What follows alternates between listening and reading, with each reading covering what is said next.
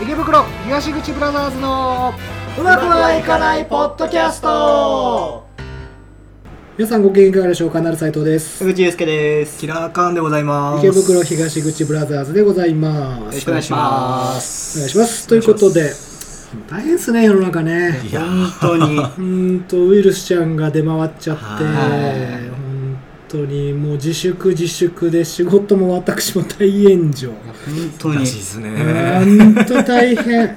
もうでプライベートもジムも行けませんし、はい今リスクめちゃめちゃ高いですもんね。ね、うん。やっぱり今相手はいるけど、はい。ちょっとやっぱいろいろ考えてやめとこうかなってなってますし、今ジムだとあれらしいですね。そのマスク着用しながらジムみたいな、相当苦しいよ相当苦しいですよね。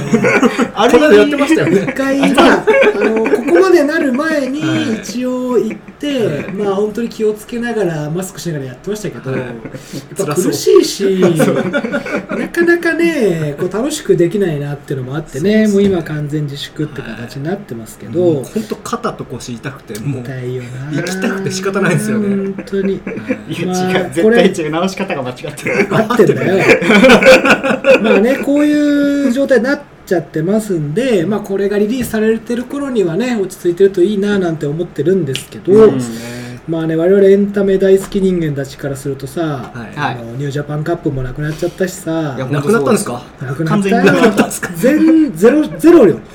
チケット取ってたのに。結局プロレス団体も、えーっとまあ、新日本は完全に、えーはい。自粛、うん。まあ本当ちっちゃい団体でなんとか回さなきゃいけないところはやってたりとか。やってましたね。まあ武藤刑事がやってたレッスルマンはもうこれを機にも廃業っていう形になりましたし、まあ本当引きこもごもですけど大変なんですよね。いや本当に。最近どうですか？ふとお二人は。自粛ですか？僕もあのーコロナのせいで、はい。あれですね自宅待機。待機になりました。いい大変だいねやもうずっとゲームしてる まあ許されるエンタメはゲームとテレビしかない。そう。ラジオ。ラジオだな、はい。テレビはずっと朝から晩まで同じこと言ってますから。ずっと同じこと言ってる本当に何も面白くない、まあだからこういうなんですかねタイミング。だからエンタメを奪われたタイミングで逆にエンタメのことを考えてみようという回を今日はちょっとはい。やってみようかなと思っております、はい。それではジングルの後本編です、はいまあそんなこんな、そんなこんな、そんなこんな2万円2万円2万円2万円あればスーツ2着マジだっけマジだっけマジだっけマジだっけ池袋東口ブラザーズの。うまくはいかないポッドキャストはい本編ですけども、はい。やっぱりコロナでさ一番ショッキングだったら志村けんさんがいやね本当に。亡くなってしまいまして、うん。まあいろんな業界っていうかね芸能界からもお悔やみのコメントがあったりしたんですけど、うん。まあショックよめねちゃめちゃショックでしたね。もう志村は。ダメ 志よ村死んだらあかんな。はほんとね。なんか思い出あります？志村さんいいやもうバカ殿っすよね。まあそうだよね。俺らの世代ははい。そうですよね、い。で、まあ、ちょっと僕もこれ後乗りみたいになっちゃうんですけど、はい。ねえーとちょっと前ね2月前半ぐらいに、まあ、いつも聞いてる「真夜中のハーリーレイス」ですよ、はい。あれにあの GAG の宮戸さんが出てらっしゃって、はい。はいは知ってます？GAG あのトリオの。はい、はい。知ってる？僕知らない。知らない。トリオさん知らない、まあ、トリオグループで結構今勢いがね、はい。あるね。面白い大阪の3人組みたいな吉本の方なんですけど、はい。うん GAG の宮戸さんはあの WWE が大好きなんですよ。ということで、真夜中のハーリーレイスに出られててはい。でまあ宮津さんが言ってたのが、まあ、最近ちょっともうお笑いもこう競技化してると、ああその時間を決めて決められた中でそのなんていうんですかね技の完成度を競うみたいな、はいはい採点競技になってきてるっていうのを、あのー言ってて、はい。まあ確かにそうだなみたいな。うん。エンターテインメントと競技って本来ちょっと対極にあったりするわけじゃないですか、うんまあまあまでもやってる笑いに対してその点数がついて、はいはい。でまあ、それで、えー、と優勝者を決めるっていうこうガチ化してるって話を聞いてて、うん。でその時宮田さんが言ってたのがやっぱ志村後ろは？っていう笑いが今ちょっとないなっていう話をしてて、はいまあ、はその時からちょっとエンタメの話やろうと思ってたんですけど、まあ、本当志村さんがこうなってしまって悲しいなっていう。い本当に。ですよね。なんかもうバカ殿の思い出ってうんいうと、まあそのテレビにも関わってくるんですけど、うんその昔は女性の胸が普通にテレビで流れてたんですよ、うんねそうそうそうそう。はいそれがまあちょっと小さい頃の楽しみでもあったりしたわけじゃないですか。まあ、だからその大人も楽しんじゃってよっていう全方位に向けてはい。やってるってことなんですよね、まあ時勢もあるからね、はい。誰が損してるか知らない。けどなあ、はい。まあまあまあそういう感じでまあ要するにエンターテインメントっていうのがちょっと薄くなってきてるっていう話はちょっと宮戸さんもしてて、はい。なんか僕もそうだなって思ったりしてて、だからそのプロレスとかも本当あるんだけど、まあ、よくキラーカンさんおっしゃってるけどその机が何ですか？エプロンの下に入ってるのおかしいんじゃねえかとかいう人はいるんですよ、エンターテインメントですから。いや僕もそれ分かってるそうそうそうそうそう。だからもうあのプロレス嫌いな人はねやらせなんとかって言いますけど、ちょっと待ってくれって、そういうことじゃない。そのじゃな後ろの気持ちをはい。みんな持とうよっていうことなんですよね。うんうんうんうん。ちょっと最近やっぱそこがすぐやらせだ。演出をやらせって言うじゃないですか。そうそうん。それはもうエンタメを否定してます。はう、うんはいはいはいはい。やっぱそこがね、ちょっとこう考えなきゃいけないのかななんてい、その受け入れる側のなんていうんですかねうん。ちゃ受け入れてから楽しめるところもあるああそうそうそう、うんまず気持ちを楽しむ方に一回切り替えてはい。見るっていう、そうそこが大事だと思いますね。はいはいはいはい。で最近そのまあ篠村さんお亡くなりになったんで、はい。アマゾンプライムで8時だよ全員集合僕ずっと見てたんですよ。ちょっと見ましちたょっと見ました これはね1969年からさあすごいっすよね1985年までやってて、まあ、あ我々は生まれてもねえんで あの全然現役世代じゃないんですけど、あれ見た？ちょっと見ましたよ。多分全然見てない。見てない？見てこいって言ったのよでさ見るとさすげえよね。すごいっすね。まず構成がオープニングを全員出演者が出て、はい。は後ろにビッグバンドを並べて、うん。その踊ってオープニング、い。はで次コント。いうんでそのゲストで来てるアイドルとかのライブが入るんですよ。真ん中に。へーびっくりしたあれ。4曲ぐらいかな、はい。で全部生バンド、はでコントの伴奏も全部生バンドが生でやってる。いへてんてかてんてかてんてかみたいなやつも全部後ろのバンドがですか？生です。で生放送、はい。はい。はい。でライブやってまたコントやって、うん。なんか全員が出てくる、えー、と集団コントみたいなやつやって、最後志村さんと加藤さんがヒゲダンス的なちょっとはい。曲芸みたいにやって最後出演者全員出てきてエンディングっていう構成になってて、うん。これを毎週。すごいっすよね。コントコントも全部新作だよね。へー1回しかやんないの。はへえそうなんですか？そう。で大道具も2階建てのセットとかをねうんで毎週そのなんていうキャラバンみたいに場所変わるんですよ、今日は大宮とか、関東が多いけど、はい毎回そのどっかのその体体育館どこのなんか園芸ホールみたいな。そうそうそう。うそそうそう。貸しイメージがあるそう貸し切ってうん。2階建てのセットとか作っいて、うん。セットのはけ方もすごいよね。すごいっすよね。あの コント終わったらうん。スタッフがグワーって押すんですよ横に。押して下にだからキャスターついててガーってはけたら後ろにビッグバンドがいるから、うん。あのアイドルがライブ、うん。生歌うへだからその松田聖子の生歌って子供別に喜ばじゃない。あれは大人向けにやってるんですよね、前半子供にコント見せて、はい真ん中にその大人向けにそのでいわゆるライブねうん生ライブ見せて、またコントやって素人参加やってっていう構成になってて、うん。すげえなって思っちゃう。すごいっすよね。やっぱ今ほらミュージックステーションすら CD の時代じゃないですか。生バンドなんてなかなかないっすよね。生バンド見ないよね。ね。でもやっぱかっこいいんですよ。うんかっこいい。でドリフターズってもともとミュージシャンはい。うんなんですよね、であのビートルズの来日公演の時に前座をやったりとかっていううん。伝説もあったりしてやっぱ音楽にすごいこだわってんなっていうのがそうです。見て確かに。うん。やっぱり私ほらいつも再三言いますけどアメリカのブラックミュージックカルチャーが大好きで。ブルーノ・マーズとか好きなんで、やっぱ生バンドのかっこよさが今テレビにねえなっていう思いますね。なんかたまにスペシャルのの歌番組で見るくらいですぐらいだよな、うん。それこそその往年のさ加山雄三さんとかがはい。ライブやる時ぐらいしか見れなくなっちゃって。そうですね。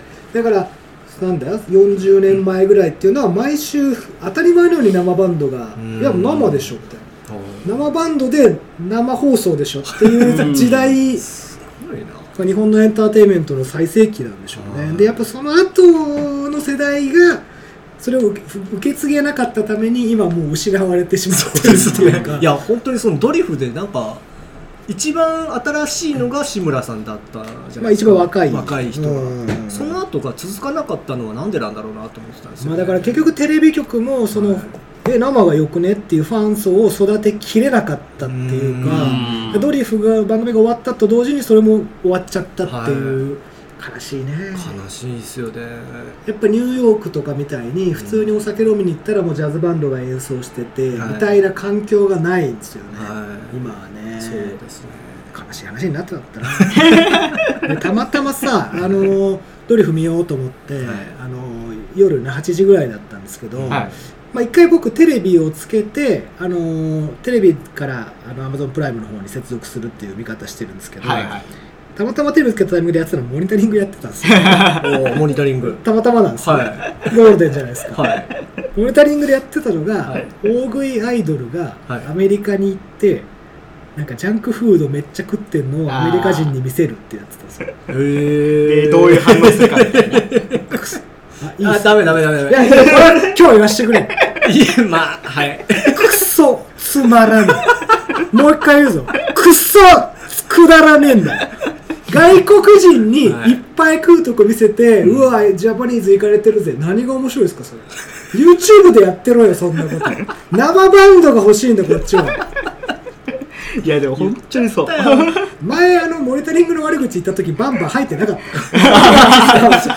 だからもう遅い。ねもう遅い。もう遅い。モニタリングはクソ。編集し忘れた。宇宙一クソ番組いや本当ひどい。テレビが YouTube のことバカにして下に見てるくせにやってること YouTuber なんですよ。はいでテレビっていうその花のある世界だったらもう生バンドを入れて ライブショーを見せてくれよってあの今思ってます私は。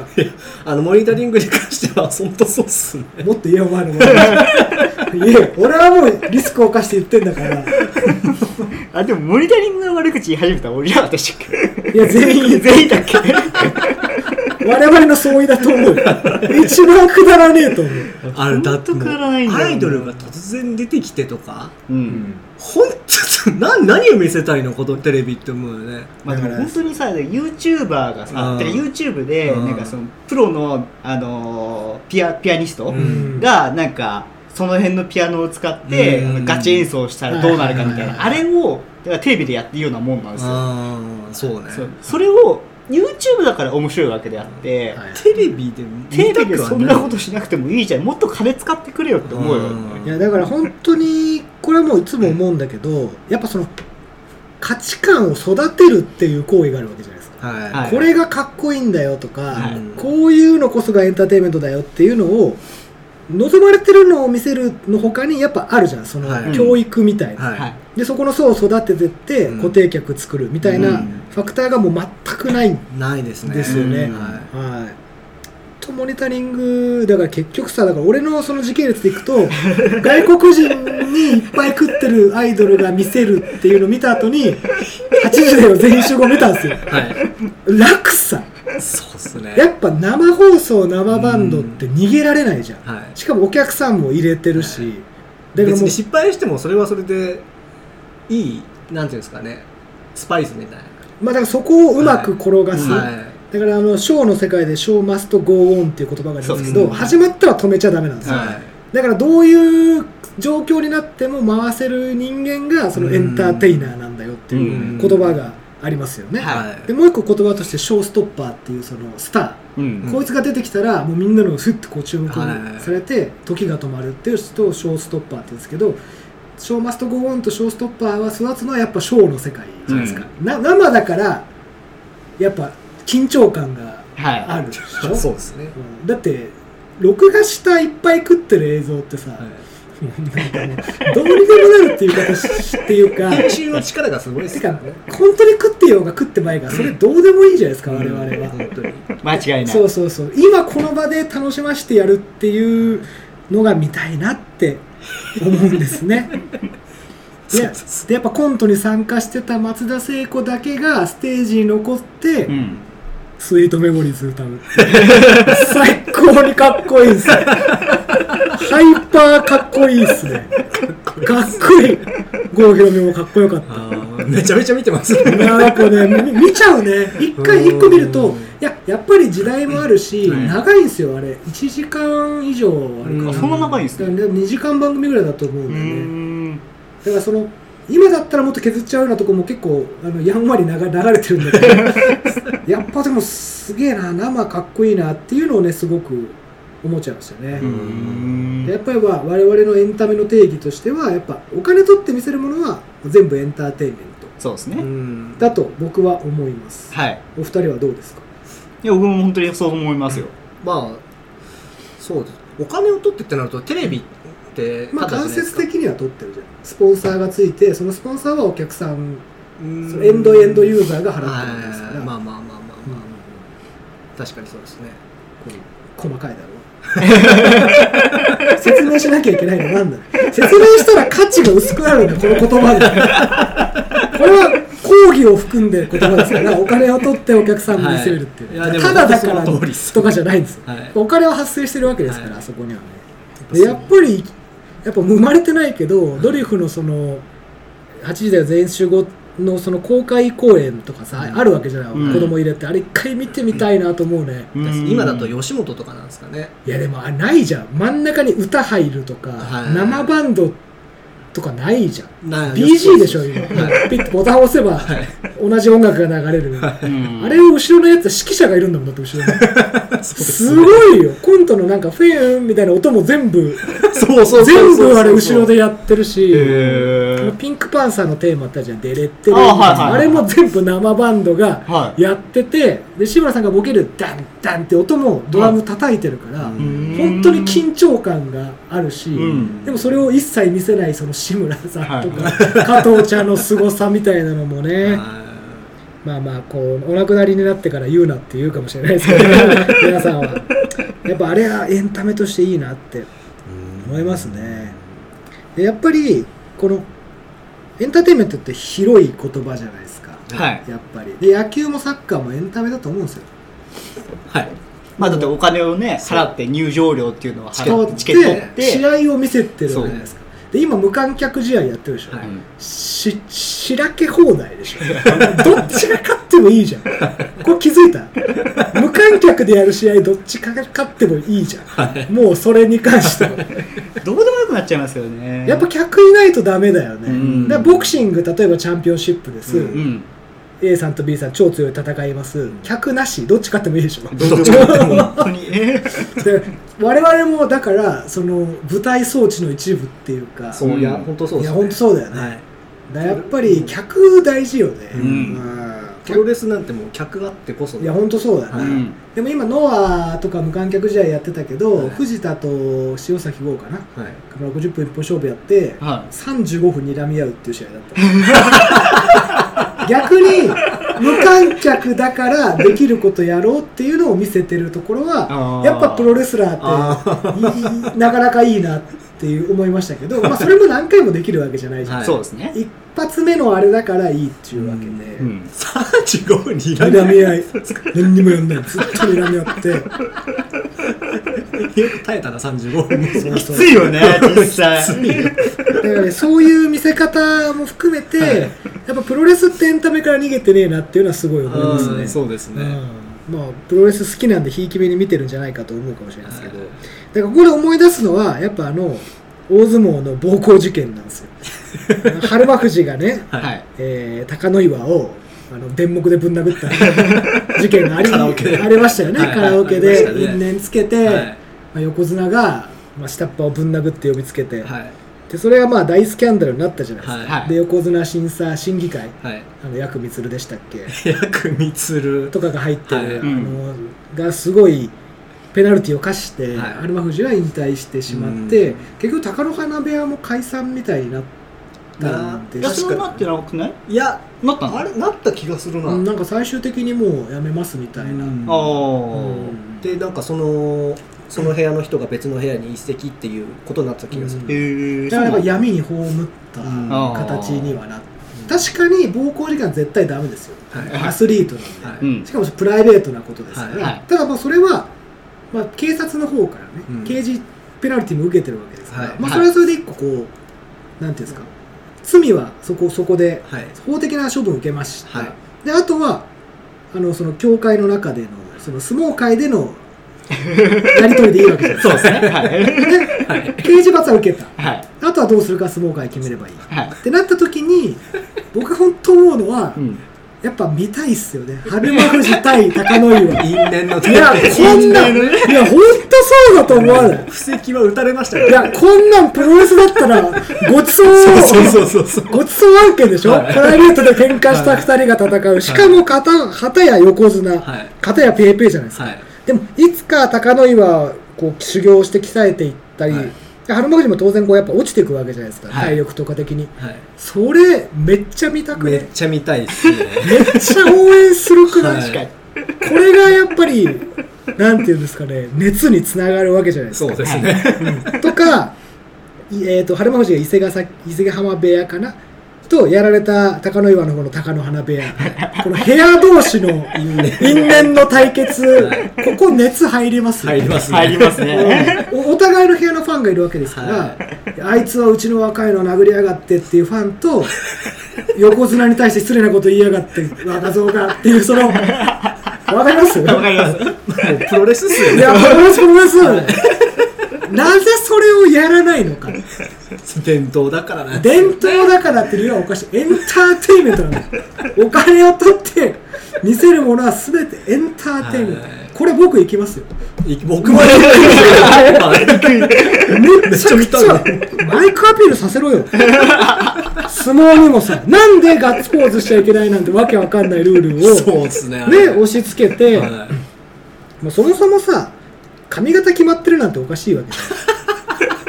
いやそこはいいんじゃない？でもです そもそかもおかしくない。や冷静に考えたら あのあれ一応神事じゃないですか。あだからそこがそうだまあ難しくさせるんだよ、うんだ伝統ではあるけど、まあ、一応前大前提として神事なわけじゃないですか、だから髪型とかそういうのは決まってても俺はいいと思うんですよ、ただ、お前と勝負させろよとかっていう、うんそういうのがないじゃないですか、やっぱ戦いを見せてるのは間違いないそうそうそうルールの中で戦いを見せてる以上そうそうそう。やっぱり土俵上がってこいよってそうそうそうそこですよ。最高じゃないですか。かっこいいじゃないかっこいいよね。逆にレスラーがやってるよりも新鮮じゃん。うわこんな熱いのあんのみたいな。で やっぱこう貴乃花部屋対伊勢ヶ浜部屋の五本五本勝五本勝負とか。例えばですよ。いや5本もやるんですか？例えばこう先方から大将ああそういうことです激アチくね？熱いっす。一個興行できるじゃん。もう。だから審議会が例えば処分するのか迷った時にじゃあもう土俵で決めろと、うん。そうですね。もうあお互い謝ったと。で因縁はもう土俵で決めなさいっていうのも一個ジャッジとしてはい。あってほしいなって思うんですよね。そうですね。うん。それでこそエンターテインメントだと思うんだよな、まあ相撲もそうあってほしいですけどやっぱ難しい部分があるから。それはでもさ常識難しくない。よそう難しくないんだよ。全然難しくないだからなんか品格とか言ってっけどはい。難しいこと、これって柔道とかでもあって柔道ってそのスポーツなのかえっ、となんだっけ。格闘技？そうなんですか？えっ、とねこれね GHQ が入ってきた時にあれはその格闘技っていうかなんていうのかな。そう人を殺めるための練習なのかスポーツなのか。はいはいはいはいっていうその武術かそう武道武道なのか、はい。スポーツなのかって問われた時に、はい。まあいろいろこうあるんでスポーツってしたんですよ。へえはいはいはい。ででオリンピックに採用されたじゃないですか、はい。でそうするとあのみんな一本狙いに行かなくなったんですよね、うんスポーツだから、はい。だから要するに、えー、と効果とか有効2回で1本っていうルールがあるから、はい。そっちになった方が要は効率がいいわけですよ、そうそうそうタイムアウトで点差で勝つのもいいじゃないですか、うんはい。それは勝ちや勝ちなの、はいでも柔道界はいや武道だから1本を狙う精神なんだって言うんですよ。ではいここで歪みができちゃってるんですよ、これはキラーカンさんにお貸ししたあの本に書いてあるんですけど あまだ読んでないです。読んでないですよね。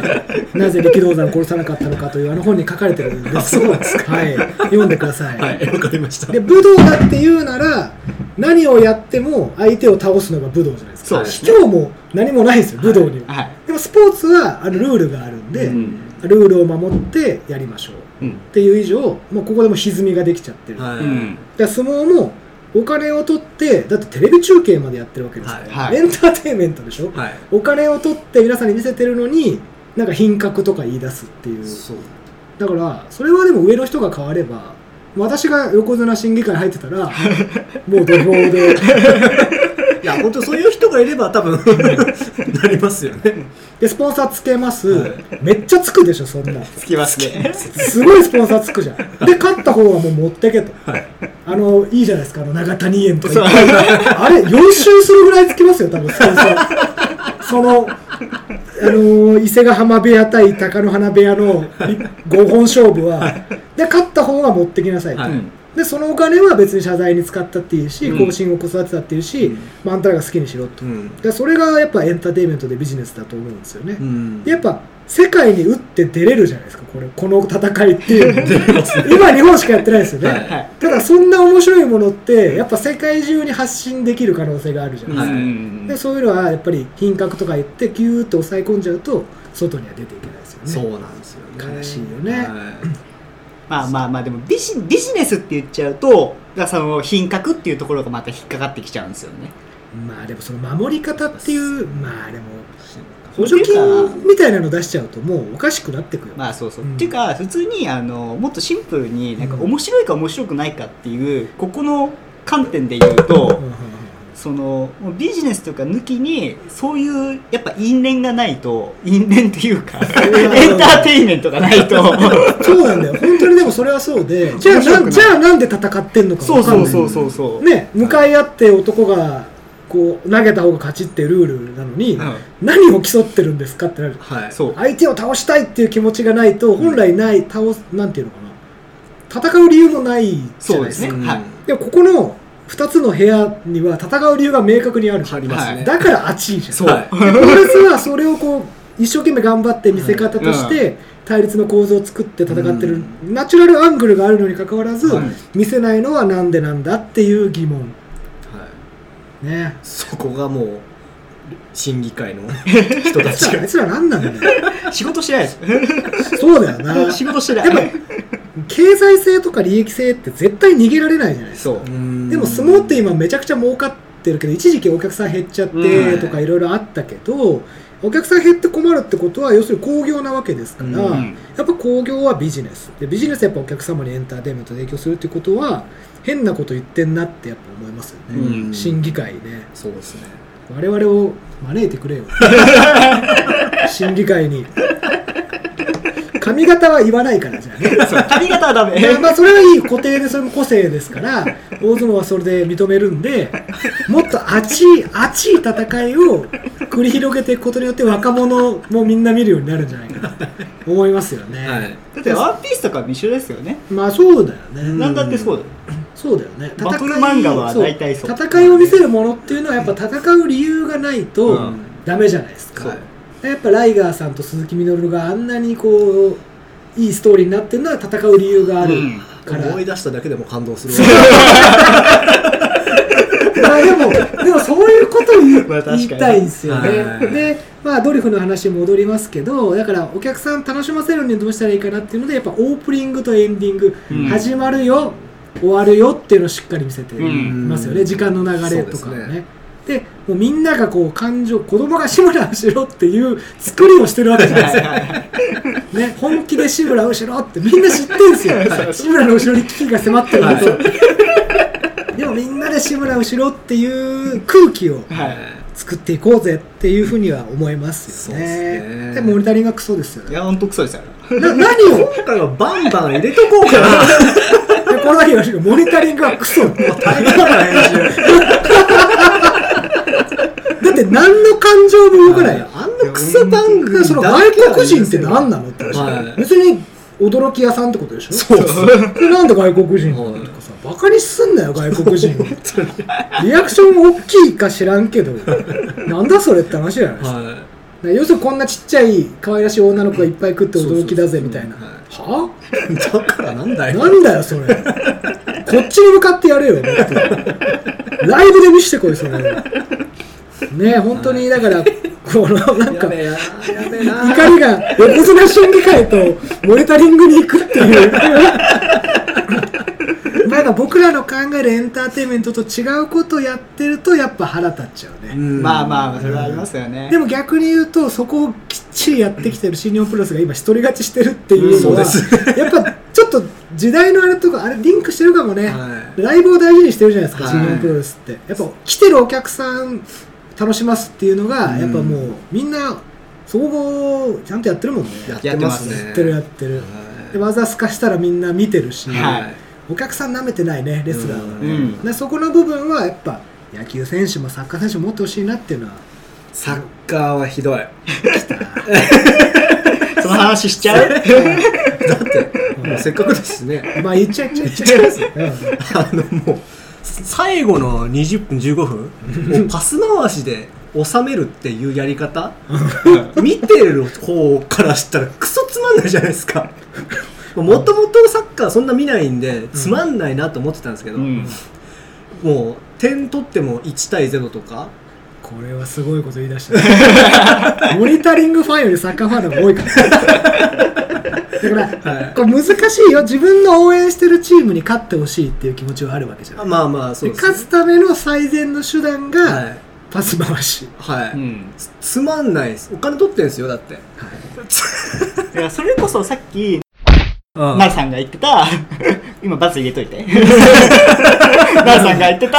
斎藤さんがね言ってた。あのー武術武道なのかスポーツなのか武術武術はさうん。武道は人を殺したりさどんな手段を使ってでも勝つことがもうん。望ましいわけじゃん。でももうスポーツっていうのはそうじゃなくて、うん。その勝つっていうところにこだわらずになん見せるっていうところもさやっぱないと意味がないじゃん。そこは難しい。スポーツは違うんだエンターテインメントなのかスポーツなのか、うんっていう部分。でこれちょっと一個言いたいのは、例えばもうそのスポーツだから勝つのが大事。結果が大事だとすれば、うん。そのパス回しも起きうる、じゃあうん他の部分で楽しませていこうっていうのをやってるのが NBA とか、えーそうですね。とメジャーリーグ、はい。これは僕見に行きましたけど、やはい。っぱどうしてもそういう展開になることあるんですよ、うん。なのでそのショーケースがあったりとか、はい。うんえーとまあ、こうビンゴ大会があったりとか、はい。ゲストでスター呼んだりとかして、はい。どう転んでもお客さん楽しんで帰ってもらえるようにあのしっかりやってるわけですよ、うん。工夫を。うん。そこが、平川さん、ちょっと口下手なんで、これちょっとフォローします。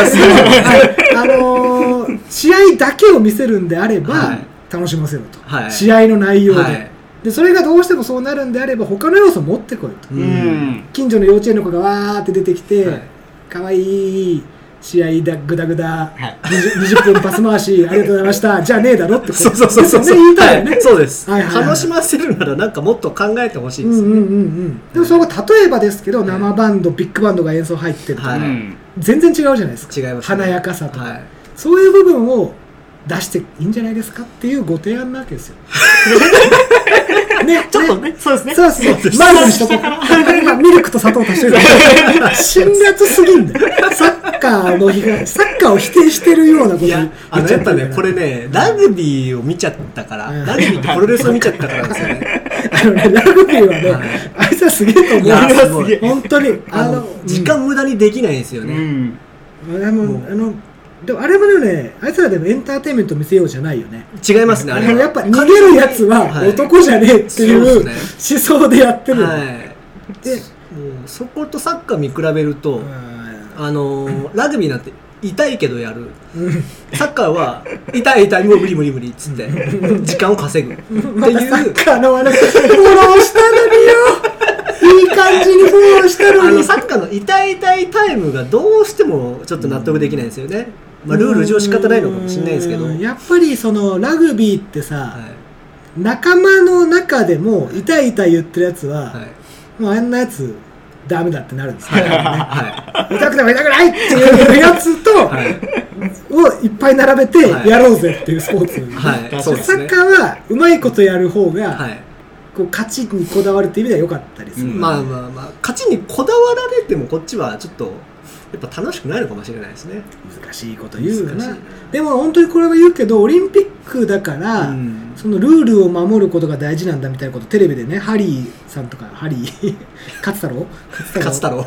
張本さんとかよく言うけどいや違うよって僕は思うんですよ。お金を取ってうん。全世界に見せているわけじゃないですか、うんスポンサーをつけたりとか、でもやっぱ楽しませないとダメでしょ、うーん。それは絶対そうですやっぱ熱い戦いを見せないんであれば、はい。無観客でやってろよって。そこから逃げるなら無観客で。ねやってりゃいいそうっすね。勝手に順位決めてるって話いやそうそうそうなっちゃうじゃん。そのそうなんですよね、うん。いやかなり辛辣なひ最後批判になっちゃったじゃん最初。最初いい話してたのにさ。モニタリングのこともぼーっと言ってたからモニタリングはあれもだってさじゃあエンターテインメントでもないものをん。8時から流してるわけじゃないですか、はい。じゃああれ何なのってなる本当に。あーすごい。8時からよく流せますよね。8時前からやって7時8時からやってるって一回もちゃんと見たことないけど、うん。あれ見るの 5, 5分はいもん。っていうかさ。時間の無駄ですね。いや本当そう思いますよあれは。一番嫌いなのがモニタリングなんですモニタリング。皆さん私もそうかもしれない。あでもあのこの間伊集院さんのラジオで あのこの間あの藤原の藤本さん離婚したじゃないですか、はいはいはい。それがモニタリングでその離婚ドッキリをやってたんですって、そこの藤本さんと、あのユッキーナの、はいはいはいそれを見たいなって思っちゃいましたね。それはねあの裏の楽しみ方。そうそうそう。それは表じゃないそれはナチュラルアングル的なものなんでそれとは全然違います。違いますけどはい、発信されてるものじゃないです、だから僕らはモニタリングから発信されている要するにエンターテインメント要素がどっかにあるはずなんですけど、はい。ドッキリみたいな。はいドッキリの毒抜いたバージョン。なんでしょうね。多分届けてるのはね。ドッキリからその悪い要素を全部抜いて、はい。メルヘンパウダーとか そのなんていうの何いろんなこう気持ち悪いパウダーを。肝パウダーをまぶして肝パウダーをまぶし肝パウダーをまぶしたドッキリじゃないですか、はい、誰かが痛いとか熱いとか嫌な思いするじゃないうん、その肝パウダー。全然面白くないですね。面白くない。面白くないうん。どう俺はな俺これだけ言っとくぞ。モニタリングは絶対見る。本当に見ないあれだ。あれは10年後絶対振り返られることのない番組なの。本当そう。意味がないんだよやってることは、エンターテインメントですから。はいテレビ局さん本当お願いします。生バンドを使ったたっぷりとした豪華なその憧れの世界を見せてほしい。うーん。ね。そうですね。花。自分にはできないことをやってるところを見せてほしい。うーん。ははカフェに登場するのは我々でもできますから。誰だよみたいな。誰もドッキリしない。でもこれ本当これ確信ついちゃいますけど例えばドッキリの対象にされてる人って僕ら知らない素人の人じゃないですか、はい。で出てくるアイドルのことも僕ら知らないケースあるじゃないですか。そうですね。それってだからキラーカンが座ってるカフェにはい。田口祐介が来て「お前らお互い誰だよ!」って言ってるのと一緒っちゃ一緒じゃないまあそうですね。知らないアイドル来る 知らない人来るってことに関しては、はい。同じじゃないですか。同じです。やってることこういうことだ。から本当に。これだけで言っとくぞ。やっぱりさ練習とかしてこうなんだろう人に見せるための努力をして人前に出るっていうものじゃないじゃない、うん。見せられてるものが。はい。そこがね、その有名勢有名人の特権を使って楽しませてる。うんみたいな。別にやっぱ知らない？っていう。あーだからそそ知らない人が見ても楽しいものを提供しようっていう気はないね、うんお互いあ知ってる前提でお送りされてるものっていうか、うんだからすごい狭いところにしか、はい。まだ要するに僕らのターゲットに入ってないの分かってます。悲しいモニタリングさ僕らは。俺らに向けてやってくれないかな、うん、って思います。ちょっとあの俺らに向けてってのは。やっぱその前回のテレビの話でも話したように、このやっぱテレビで見ない人たちでもその探せば絶対自分が好きなやつはあるんですよね。そこを見れ見ればいいっていう。あ言ってんのはあるんですけど、8時の全員集合の時代はなんていうんですか探さなくてもあったわけじゃないですか。8時からやってんすよあれが。土曜8時そう。もう見にドーンって、はい。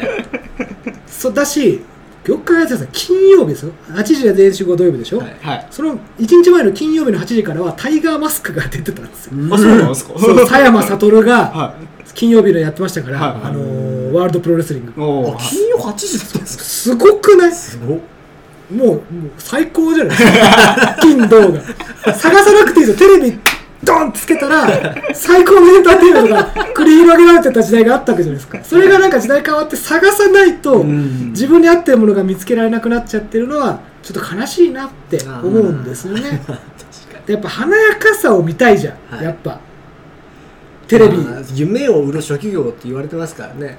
夢売ってくれよ。志村。志村なんで死んじゃったんだモよニタリングじゃ夢見れねえ中トロ見してくれ志村。いや本当に。志村。